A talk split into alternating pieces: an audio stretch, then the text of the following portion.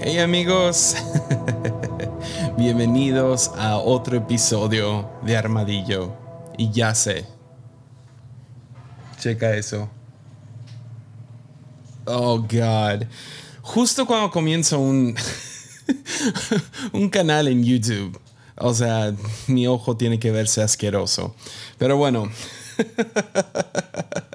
Ahorita les explico exactamente qué pasó. Ah, pero primero, bienvenidos al episodio 131. Y sí, si esto es demasiado asqueroso para ti, recuerda, seguimos en Spotify, seguimos en iTunes, en cualquier lugar donde puedas encontrar podcasts ahí estamos, ¿ok? Y, y sí, uh, estoy esperando, estoy esperando los Fs en los comentarios por mi ojo. F por el ojo de Josiah. y si estás escuchando esto, uh, ya, finalmente lanzamos Armadillo en YouTube. Entonces puedes ir corriendo a YouTube, encontrarnos ahí. pero sí, Estamos en el episodio 131 y este se llama La gota que derramó el vaso.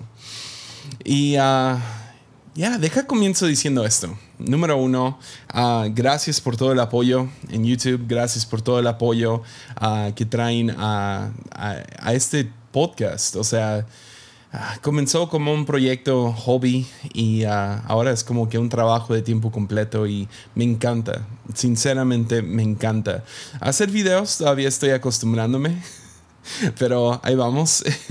y, ah, pero sí, eh, si no hubiera sido por, por ustedes, por gente que, que comparte esto, que, que, lo escucha semanalmente y, y luego también todos los que apoyan en Patreon, o sea no, no sé si hubiera llegado a más de 100 episodios.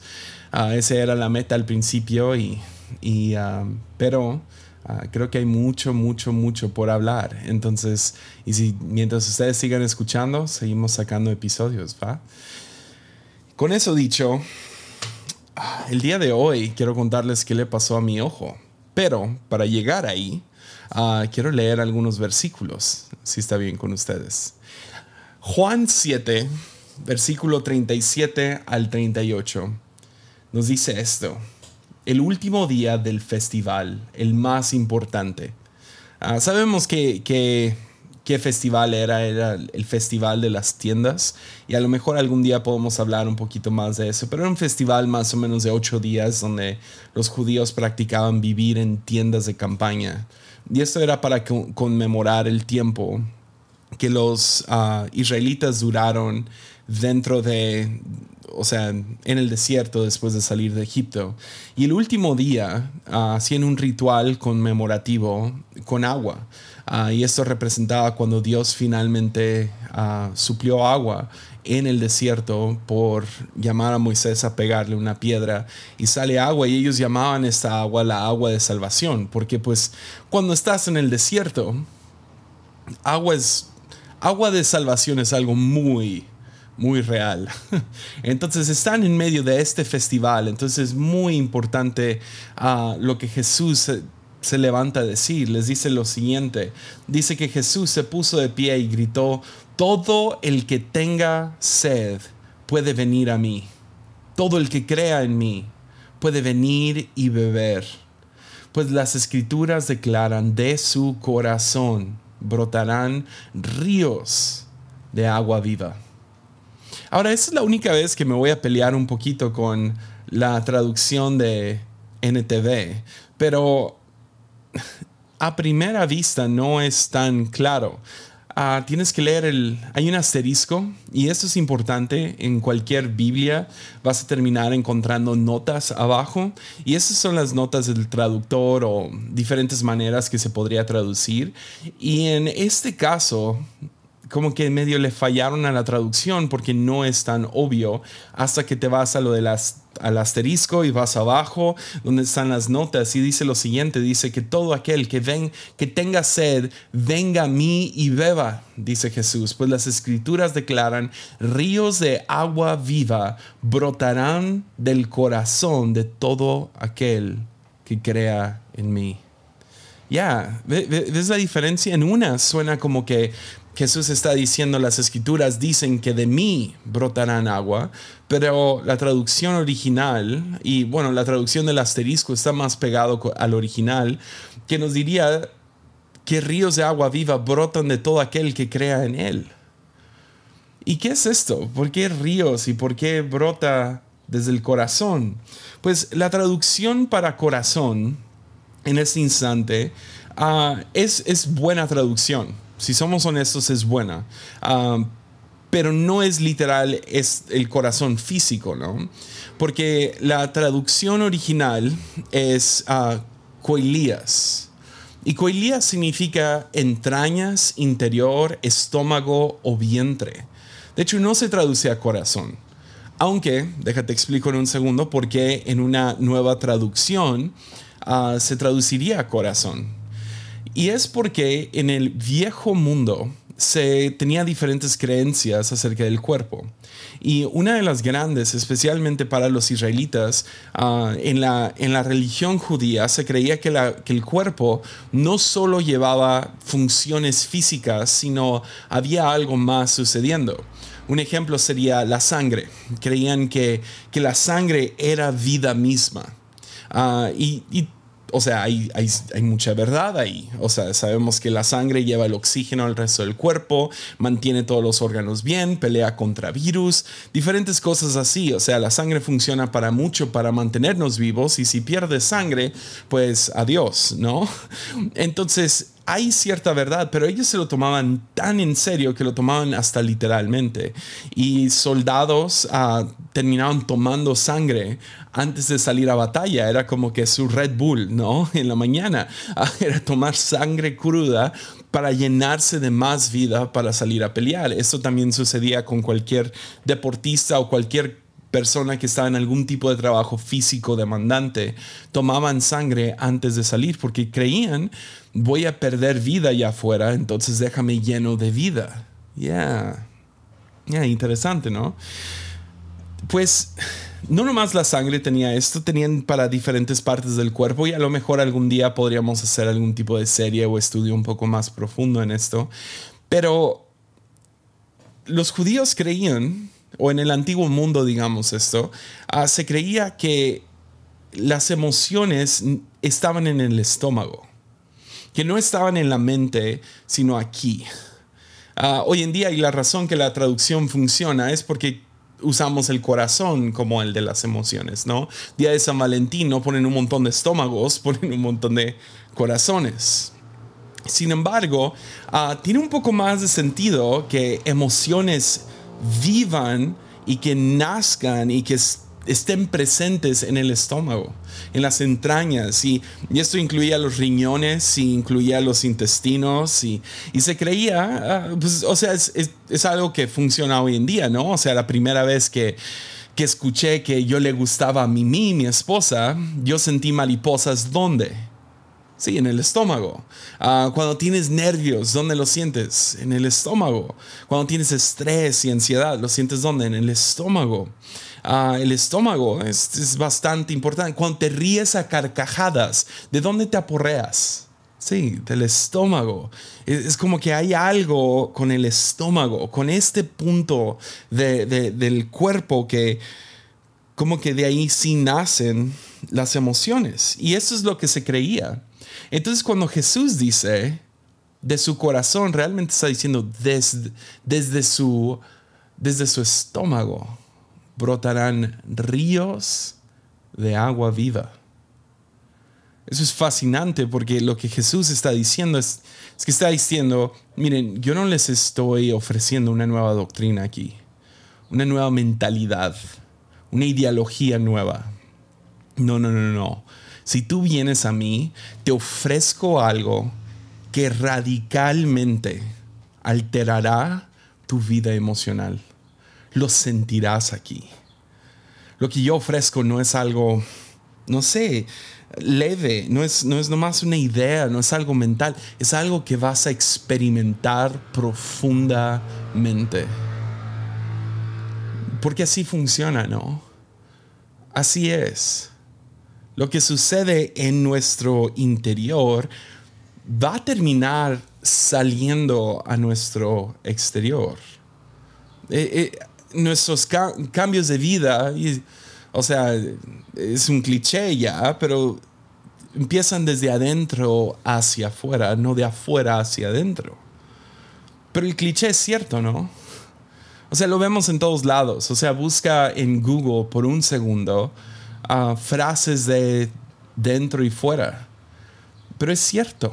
Están en todos lados, están en Pinterest, puedes encontrar las imágenes que le puedes mandar a tu tía para animarla en su día con el piolín y toda la cosa. Pero son ciertos. Hay mucha verdad en este cliché.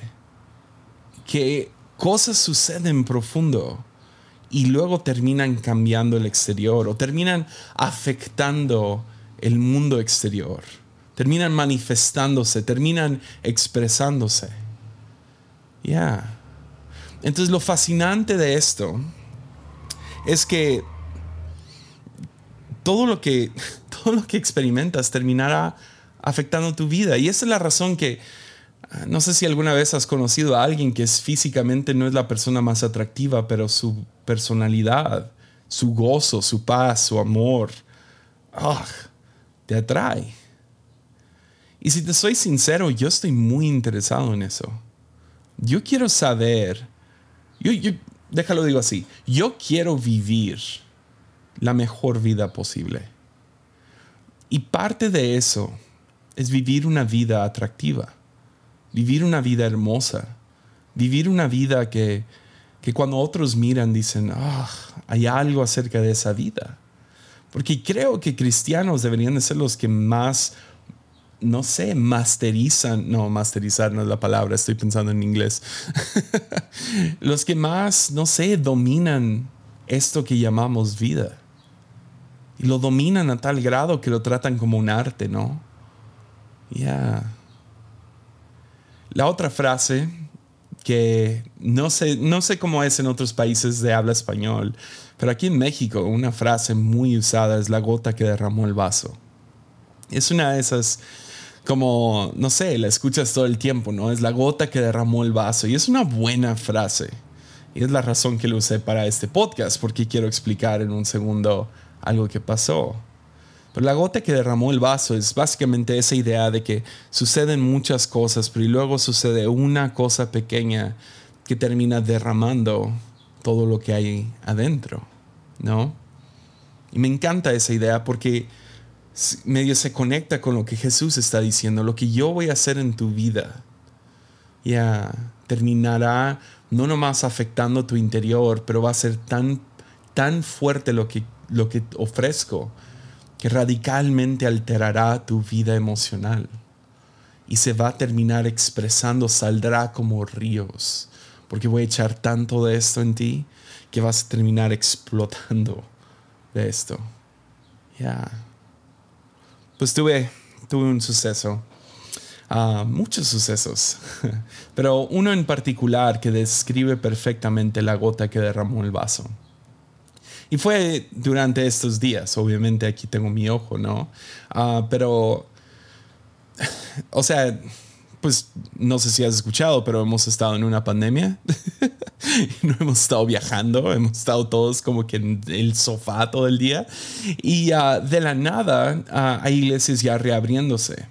Y están reabriéndose con todo el protocolo y, y en buena onda, si somos sinceros, en las iglesias me he sentido más cómodo que en restaurantes o en supermercados, porque sí hay mucho orden y me encanta eso. No sé si todas las iglesias, pero por lo menos las que he visitado. Y ah, como las cosas están reabriendo, es un poco mi misión durante este tiempo. Si puedo ayudar a cualquier iglesia a reconstruir de alguna manera, lo voy a hacer. Entonces decidí tomar ah, salió, salió la oportunidad de, viajar a Saltillo con mis amigos allá. En, uh, sí, mi amigo Josué y uh, ahí está el Agnus Cracks y, y uh, tuvieron un, un, congreso de jóvenes muy, muy chido. entonces me lancé, también tuve la oportunidad de ver a mi buen amigo Steven Richards y por lo menos por un, por un ratito. Y, y, dije, pues no los he visto en un año también pues qué chido poder ayudar a reconstruir esto. Entonces pues me lancé y fue muy divertido, pero pues ah, cuando te diviertes te desvelas. Ah, hay muchas emociones encontradas. Viajar ahorita en pandemia Ah, es una locura, es súper incómodo. A mí no me gustaban los aviones antes y ahora tener que usar una máscara en un avión, ya me sentía claustrofóbico y tener que usar una máscara en el avión. Oren por mis nervios. Pero ya me lancé para allá, voy para, o sea, estuve allá, me desvelé, me cansé, ah, o sea, toda la cosa. Y luego después de eso, después de varios días, un viaje bastante intenso, predicando dos, tres veces al día, uh, regresamos a, regresé a Tepic. Estuve en Tepic un día y uh, había escuchado que Taylor Barriger iba a, de Perú, iba a Chihuahua. Y pues no había visto a mi, a mi otro buen amigo, Taylor Barriger, por un rato. Iba a ir a Chihuahua con mis otros amigos, los Bremer iban a tener un retiro, tipo, iban a hacer como que una burbuja y en la burbuja, uh, bueno, la burbuja es, todos se hacen la prueba de COVID y se separan y uh, entonces, como iba a venir Taylor, yo me invité solo, la neta. Entonces me compré unos boletos de avión, me lancé para allá porque quise ver a Taylor, quise ver a los Bremer, quise ver a alguien. Y uh, entonces estuve un día en Tepic y luego me lancé para allá. llego allá Y aquí es donde la historia, ya estoy cansado por el viaje que acababa de experimentar. Ah, llego allá y el próximo día van a ir a andar en moto. Pues yo sé que tengo toda la... Parezco chopper, ¿ok? Yo entiendo eso, pero no soy chopper. Me gusta leer y estar en mi oficina. y, uh, y todos se van a ir en moto y así de, ah, chido, Dios les bendiga, ánimo, vayan, vayan con Dios, ¿no? O sea, Dios les bendiga en su viaje. Y me dicen, no, no, no, tienes que ir con nosotros. Y yo, pues es que no sé, no sé andar en motos. Y ya he hecho eso donde voy detrás de los motociclistas en un carro. Y es un estrés. Y dije, no, está bien, ustedes láncense. No, mira, tenemos una itálica. Yo no sé si ubicas la motocicleta itálica pero dicen, tenemos una itálica en la cual tú puedes aprender. Y dije, ¿sabes qué? He estado atorado en casa. Decidí desde que estaba en casa que iba a decir que sí a un poco más de aventura. Entonces, ¿sabes que sí? Va, enséñenme a andar en moto. Entonces, ahí luego, luego me dicen, vámonos. Vamos a lanzarnos en, vamos a, a, una calle privada, vamos a enseñarte a andar en moto. Y me traen la itálica. Y uh, ya, ah, tenemos una foto por aquí. Ah, seguro si me sigues en redes sociales ya la viste. Ah, pero de todos modos, creo que para los que no lo han visto, aquí está. Ok, ahí está. sí, sí pueden ver. ya no me veo muy cómodo. O sea, parezco... ¿Sabes a qué me recuerda? a ver si, si Alvin me puede ayudar con la otra foto. Aquí Exacto, ¿verdad? ya parezco un oso encima de una de esas bicicletas de juguete que ves en el circo. Exacto, ya. Parezco un pirámide al revés, un trompo, ¿no? Pero bueno, no me quedaba bien la moto. Y ok, ya, ya quiten la foto. Ok. Ah, entonces me subo a la moto y no sé si alguien notó, pero estaba en shorts. Y todos los que han estado en moto saben luego, luego, no te subes a una moto en shorts. Entonces yo me subo a esta cosa y, ah, y me lanzo. Y no sé, yo me sorprendí conmigo mismo. Como que lo tengo en la sangre. No nomás parezco chopper, sino me fue muy bien en la primera vuelta. agarré buena velocidad, frené a tiempo, di vuelta en U y regresé y todo el mundo, ah, qué chido, y me celebraron y toda la cosa. Dale otra vuelta. Ok, me subo, me lanzo, voy un poquito más rápido, me animo ahora un poco más, hago los cambios. Cuando llego a donde tengo que dar la vuelta en U, ah, había mucha grava en el piso, le acelero, rum, paz. Yep. Y me caigo al piso. Pues me levanto, no me dolió tanto en el momento, y ah, me levanto y tengo una cortada en la rodilla Y, ah, y, pienso, ah, ok, es un raspón, voy a estar bien, estaba medio sangrando, pero ah, se ve bien, me paro, ah, todos bien corriendo. Ok, ya todo bien, chido, no te rompiste nada. Y luego alguien apunta mi pierna y me dice, uh, te quemaste. Yo ni había sentido esa cosa. Volteo abajo. Y si sabes algo acerca de quemaduras, cuando no te duele, no es bueno. Ah, me terminé quemando la pierna tercer grado ah, con el escape de la moto. Yeah. Y no, no les voy a poner esa foto, se vio tan asqueroso. Ah, al principio se veía X, pero esa cosa empeoró y empeoró porque nos fuimos el próximo día a la sierra, a la burbuja. ¿Se acuerdan de la burbuja? Entonces estuvimos allá, hay polvo, sol, toda la cosa. Estoy soy inmenso, sorry, no sé. Yo le eché agua oxigenada, sí, ya sé. Ahora ya sé que no se le echa agua oxigenada a una quemadura, pero ahí estoy echándole agua oxigenada a mi quemadura. Una pomada súper fuerte, uh, súper pesada de petróleo. ya no hagan eso tampoco. Ah, debería de respirar. Es, básicamente lo que me dijo la doctora el próximo día cuando ya me lo vio infectado. Y uh, me dieron antibióticos, toda la cosa prediqué, viajé de vuelta, estuve en casa unas dos, tres horas antes de que, bueno, dormí la noche, qué exagerado. Ah, llegué, próxima mañana, a las 7 de la mañana, llegó Gabriel Borja, otro buen amigo que no había visto en un año. Y llegó para enseñar en nuestra escuela bíblica, llegó para estar en nuestra iglesia y estuvo aquí una semana. Y ah, como quieras, pues, o sea, es, lo que estoy tratando de decir son muchas emociones encontradas. Ya, muchas. Cosas buenas, malas, mayormente buenas. Malas la moto, malas viajar, malas el estrés, malas ah, las buenas, eh, ya, hay bueno y malo. Pero llega el sábado. Uh, este es, no sé, estoy tratando de recordar. Bueno, el sábado pasado a lo que yo estoy grabando esto. Y, ah, recibo la noticia en la mañana de que, espero que, que, todos sepan, pero soy adoptado, ¿ok? Ya sabía eso desde chiquito, eso no es nuevo. Pero recibí la noticia de que mi padre biológico falleció de COVID.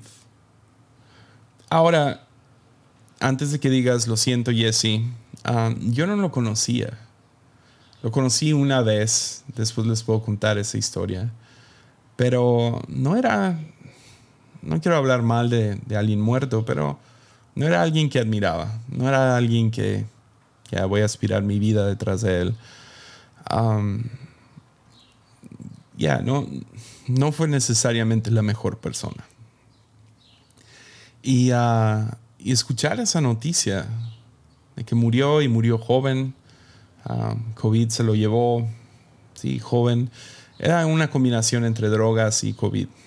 Y me pegó raro, porque, o sea, si te soy sincero, no, no es como que me sentí triste. Sí me puse un poco como que enojado. Lo noté luego, luego, andaba como que sarcástico y medio cortante. Ah, Gabriel lo notó. Gabriel es casi psicólogo, entonces él está ahí, ¿cómo te sientes y todo eso? Muy buen amigo. pero traté de nomás reprimirlo, reprimir la semana, nomás sigue, sigue adelante, sigue adelante, sigue adelante. Ah, termina estas tres semanas, nomás termina, nomás termina. y el sábado mi estómago poco a poco empeoró y empeoró y empeoró. Y venimos a la oficina, estábamos grabando unas cosas y uh, Gabriel se estaba tatuando. Y uh, sí, uh, podemos tatuarnos en mi oficina porque nuestro diseñador Frank, yeah, es tatuador. Entonces le están tatuando a él, me iban a tatuar a mí, pero yo me siento tan mal, o sea, el estómago. Y digo, ¿sabes qué? Me voy a, me voy a ir a acostar arriba. Uh, está la oficina de mi papá justo arriba y voy y me acuesto en el sofá y y dije, ¿sabes qué? Me voy a sentir mucho mejor si vomito. Yo me imaginé, me comí algún, algún camarón por ahí que no me cayó bien o lo que sea. pero voy al baño y sí, nomás ni lo intenté, nomás vomité y fue, fue de lo más violento. O sea, fue, fue una de esas donde te duele la quijada, toda la espalda está porreada por días. Fue fuerte. Y creo, que, creo que disloqué, no sé si se dice dislocar, pero quebré la taza por estarme agarrando tan fuerte, la moví y se despegó. Pero bueno, ah, después, después hablamos de eso. Ah, y, y todo bien. Y justo después mi ojo, de la fuerza de estar sacando todo esto. Mi ojo. Ya, ya. Podrías decir que esa noticia fue la gota que derramó el vaso capilar del ojo. Porque todo lo que sientes en el interior se expresará en el exterior. Que me lleva a esta pregunta. ¿Cómo estás? En serio. ¿Cómo estás? ¿Te has preguntado eso últimamente? Porque ha sido un año difícil. Y no es, no es tiempo como para, ay, pobre de mí, esto y lo otro. Pero creo que es muy importante examinar qué llevo dentro del estómago en este momento. Porque quieras o no, eso va a salir. ¿Qué estoy expresando? ¿Qué es lo que otros agarran de mí? ¿Qué vibras llevo? ¿no? ¿Qué, qué energía sale cuando hablo? ¿Qué estoy expresando con mis palabras? Con mis amigos, familia, con, con la gente con la cual trabajo, en línea. ¿Cómo estás? ¿Y qué está saliendo de tu estómago? Leí un artículo ah, en New York Times muy interesante ah, acerca de, de, la, de la emoción colectiva que estamos sintiendo como sociedad ahorita. Y, ah, y, ellos hablaron de un espectro.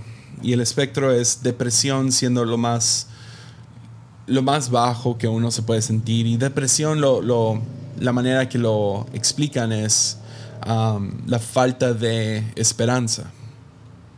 Y luego por el otro lado, del otro lado del espectro está florecimiento.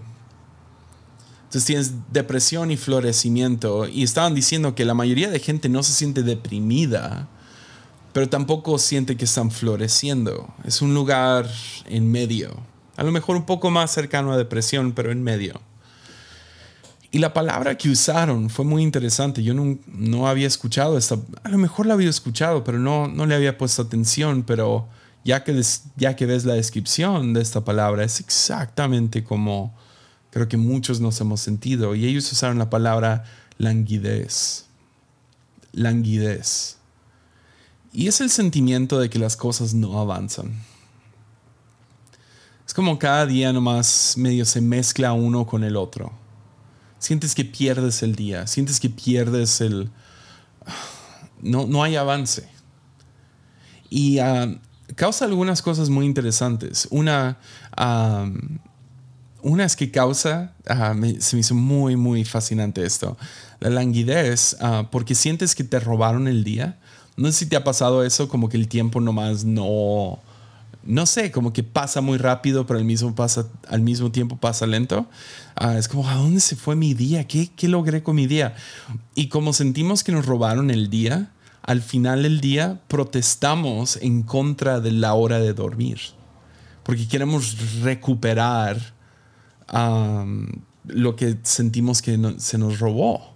Ya que se va el sol, dices, ah, entonces no sé si te ha pasado a ti, pero estás 10 de la noche, a lo mejor ya es hora de dormir y se hacen las 11 y se hacen las 12 y se hace la 1 y se hacen las 2.